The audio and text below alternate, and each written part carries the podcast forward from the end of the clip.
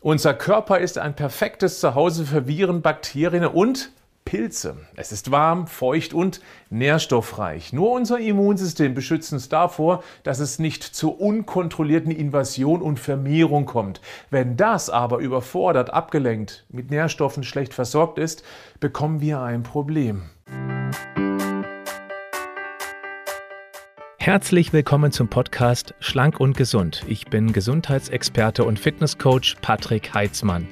Dieser Podcast ist mir eine Herzensangelegenheit, weil ich dich unterstützen möchte, dass du noch fitter, gesünder und schlanker wirst. Schön, dass du mit dabei bist.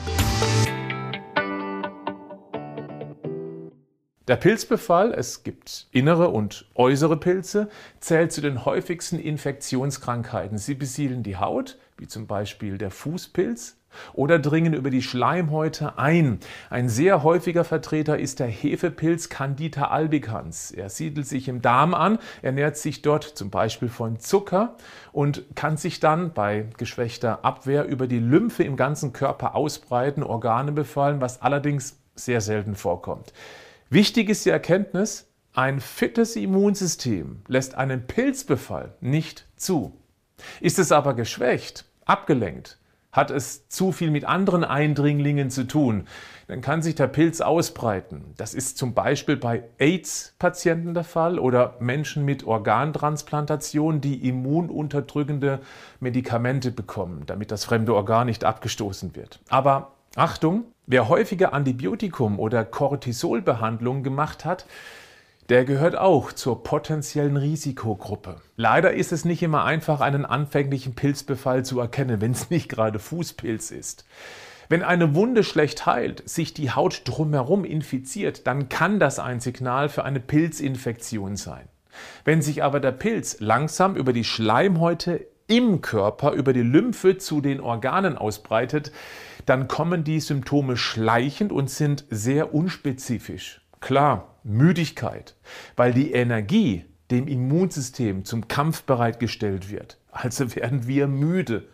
Ein Signal kann auch sein, wenn irgendwann Organprobleme auftauchen, Atembeschwerden, wenn die Lunge befallen ist. Wenn der Pilz eine Blutvergiftung verursacht, ist das auch ziemlich klar. Dann könnten hohes Fieber und Schüttelfrost die Folge sein, aber auch Herz-Kreislauf-Störungen. Auch eine großflächige Ausbreitung von Flächen auf der Haut zeigt, dass das Immunsystem den Pilz einfach nicht eindämmen kann. Egal welcher Pilz den Körper innen oder außen befallen hat, es ist ein klares Zeichen, dass mit der eigenen Immunabwehr irgendetwas nicht stimmt. Sie zum Beispiel auch mit anderen nicht erkannten Erregern kämpft, abgelenkt, überfordert ist oder schlecht mit notwendigen Vitalstoffen versorgt ist. Einen einmal etablierten systemischen Pilz wieder loszuwerden, ist leider nicht immer einfach und kann auch lange dauern. Aber je früher er behandelt wird, desto einfacher. Wenn du zu denen gehörst, die häufiger oder gerade jetzt unter einem Fußpilz oder Hautpilz leiden oder die Sorge haben bzw. schon nachgewiesen wurde, dass der zuckerhungrige Hefepilz Candida albicans im Darm eingezogen ist, dann ist das eine ganz große Chance für dich. Denn nochmal, weil das sehr wichtig ist, ein fittes Immunsystem lässt das eigentlich nicht zu. Wenn du Pilz hast, dann ist das ein Signal, dass deine Abwehr mehr Aufmerksamkeit braucht. Dann wird es endlich Zeit, sein Lifestyle zu überdenken. Und es sind die üblichen Empfehlungen. Zunächst voller Fokus auf den Darm. Egal ob innerer oder äußerer Pilz. Zuckerprodukte, vor allem gezuckerte Getränke, weg oder zumindest drastisch reduzieren. Dann mehr Ballaststoffe wie Vollkornprodukte, Hülsenfrüchte, Obst und vor allem Gemüse. Je bunter, je vielfältiger, desto besser. Fertigessen ist nicht nur oft nährstoffärmer als die eben genannten Empfehlungen, sondern liefert auch zusätzliche problematische Zusatzstoffe wie Geschmacksverstärker, Emulgatoren und Konservierungsstoffe.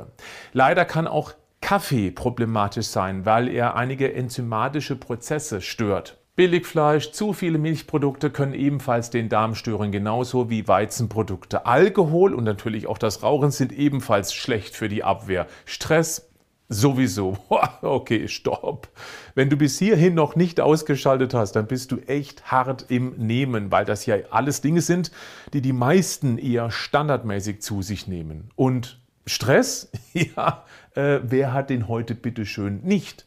Deshalb ist jetzt Folgendes ganz wichtig. Nicht alles auf einmal, weil genau das noch mehr Stress machen würde und der Sache ganz sicher nicht hilft.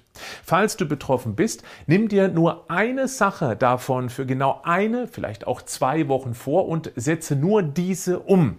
Innerhalb dieses Zeitraumes bekommst du garantiert Feedback von deinem Körper. Selbst wenn du gar keines bekommst, ist das ein Feedback. Nämlich das, was du verändert hast, hat wohl offensichtlich keinen Einfluss auf deine Gesundheit. Dann nimmst du dir die nächste Sache vor und so machst du das Woche für Woche.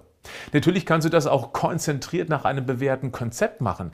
Die Vita Moment Darmkur wurde schon von vielen Tausenden gemacht. Die Feedbacks sind überwältigend.